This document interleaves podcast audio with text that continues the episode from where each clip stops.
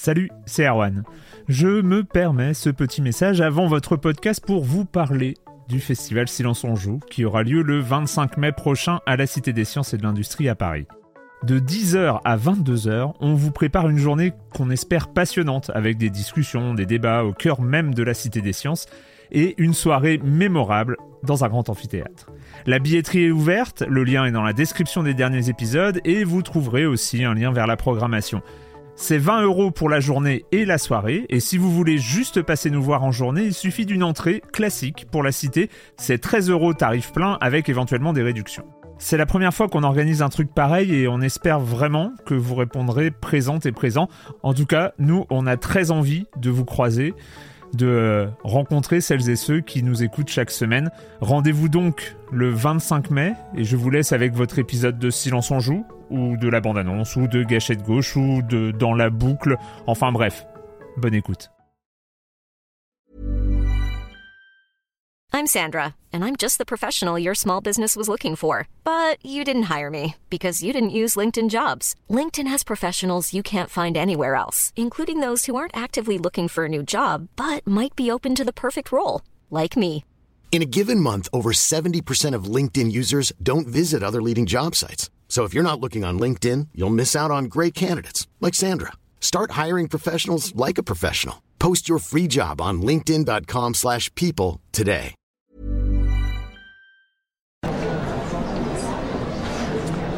Un peu de silence, s'il vous plaît. Alors du coup, c'est là que je précise que c'est que mon avis? Bah non, on s'en fout, c'est une chronique de toute façon. Alors, ça me rend un peu triste, vous savez, de ne plus croire à un avènement rapide de la réalité virtuelle. J'ai parlé dans ma précédente chronique de tous les espoirs suscités par le renouveau technologique apporté par la dernière génération de casques grand public. La particularité de tous ces espoirs, c'est qu'ils ne s'appuyaient pas sur, le fantasme d'un futur lointain, mais sur un objet bien concret, un casque équipé d'écran et de capteurs capable de générer un sentiment de présence. C'est pas rien. Mais dès les premiers mois de 2016, j'ai commencé à douter. Il y avait selon moi trois obstacles majeurs qui se dressaient sur la route de la VR. La solitude d'abord. Être présent ailleurs, ça veut dire que l'on n'est plus vraiment là où on est. La communication avec les autres personnes présentes devient difficile, voire gênante, puisque si on a un casque sur les yeux, c'est avant tout pour profiter de ce qui s'y passe. Ensuite, les contenus. C'était la grosse interrogation. Est-ce qu'on est qu'on allait avoir des trucs à faire avec cette technologie? Alors quelques mois plus tôt venait de sortir Tiltbrush, l'outil de dessin dans l'espace imaginé par Google, qui reste encore aujourd'hui une des applis les plus bluffantes qui existent. On avait donc le droit d'être optimiste, mais encore fallait-il que des créateurs majeurs s'emparent de cette technologie. Et puis, et c'est peut-être le plus important, il y avait ce qu'on peut appeler la jurisprudence motion gaming, plus connue sous le nom de la loi raclette, à savoir une innovation bluffante qui n'est finalement qu'un appareil qu'on ne sort du placard que pour le montrer aux amis de passage à la maison. Mais malgré ces doutes, je continue à croire à l'impact de cette année zéro. Et puis, bah, quelques mois plus tard, il a fallu se rendre à l'évidence tout le monde s'en fout. Enfin, je ne nie pas que ceux qui sont à fond dans le truc prennent un pied dingue avec les expériences déjà disponibles. Mais bon, ils sont en absolu pas bien nombreux. Et surtout, le reste du monde n'en a rien à carrer de la VR. Enfin, j'exagère un peu. Il y a toujours cette petite curiosité et cet effet waouh qui fonctionne à plein quand l'expérience est bonne. Mais au-delà, pas grand-chose. Il n'y a pas d'impatience populaire autour de la VR. Juste le plaisir de la fête foraine mais tout le monde n'a pas envie d'installer un roller coaster dans son jardin pour pouvoir y monter tous les jours. Bah, euh, ouais, je sais, cette métaphore est pas forcément super claire, je sais. Passons. Cette indifférence n'est pas le seul problème. Et c'est même sans doute la conséquence du problème suivant, à savoir que la crainte autour du contenu que nous avions était justifiée. Je ne dis pas qu'il n'y a rien de disponible, j'aime beaucoup des titres comme euh, Res Infinite ou euh, F Valkyrie, mais le catalogue est maigre. Or, le contenu, c'était le carburant indispensable pour le décollage de la VR. Et dans ces cas-là, quand on est à sec trop vite, on s'écrase. J'ai peut-être arrêté les métaphores en fait, c'est mieux. Le fait est que le jeu vidéo, censé être le moteur dans cette aventure, tant l'imaginaire collectif est rempli de voyages vers les univers numériques, patine un peu avec la VR. Et je ne le blâme pas, comme tout le monde, il part de zéro. Mais c'est compliqué de saisir toutes les contraintes de la création VR. La vue subjective, par exemple, qu'on imaginait facilement transposable à la réalité virtuelle, eh ben c'est un vrai casse-tête. Par exemple, si l'avatar se déplace et pas le joueur, la dissonance est telle que la nausée est immédiate pour une majorité d'utilisateurs. Il paraît que ça diminue avec l'usage, mais qui est assez motivé pour passer par une phase d'entraînement pour pouvoir jouer sans vomir? Ceux qui ont tout de suite compris ces contraintes, ce sont les créateurs de Rocksteady avec Batman VR. L'avatar est immobile et se téléporte d'un point de vue à un autre.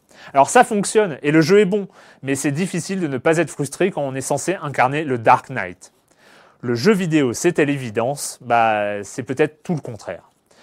Finalement, je crois que j'ai été, comme beaucoup d'autres, aveuglé par un présupposé orgueilleux qui établit que toute innovation technologique finit par rencontrer un besoin, ou à défaut par en générer un nouveau.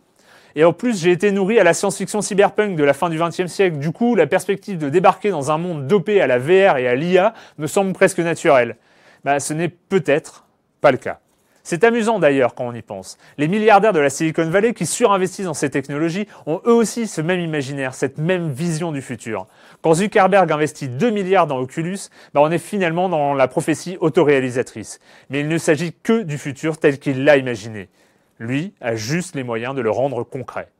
Et bah, pour l'instant, le public, il s'en fout.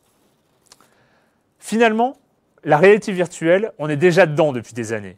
On parcourt des univers numériques fascinants pendant des heures, on y vit des aventures, on y fait du tourisme, on peut même y croiser d'autres personnes. Sauf qu'aujourd'hui, on regarde ces univers par une fenêtre. Une grande fenêtre qui trône au milieu du salon ou une plus petite qui tient dans la poche. Je ne sais pas pour vous, mais par un phénomène étrange, dans mes souvenirs, l'écran n'est plus là. Ma mémoire m'a placé au cœur de l'action. Est-ce que j'ai vraiment besoin d'un casque imposant sur les yeux pour avoir l'impression d'être un cowboy dans Red Dead Redemption? J'en suis pas totalement sûr. Cette fenêtre, elle est bien pratique, elle est conviviale, elle permet d'aller et venir, et puis elle propose déjà des expériences extraordinaires. Et pour l'instant, ce que nous propose la VR est loin d'être assez séduisant pour qu'on ait vraiment tous envie de se défenestrer. Pour l'instant. Je sais, les métaphores, c'est pas forcément mon truc. Enfin bon, bref j'aimerais quand même beaucoup croire de nouveau à la réalité virtuelle. À la semaine prochaine. Planning for your next trip? Elevate your travel style with Quince. Quince has all the jet-setting essentials you'll want for your next getaway, like European linen, premium luggage options, buttery soft Italian leather bags, and so much more. And is all priced at 50 to 80% less than similar brands. Plus, Quince only works with factories that use safe and ethical manufacturing practices.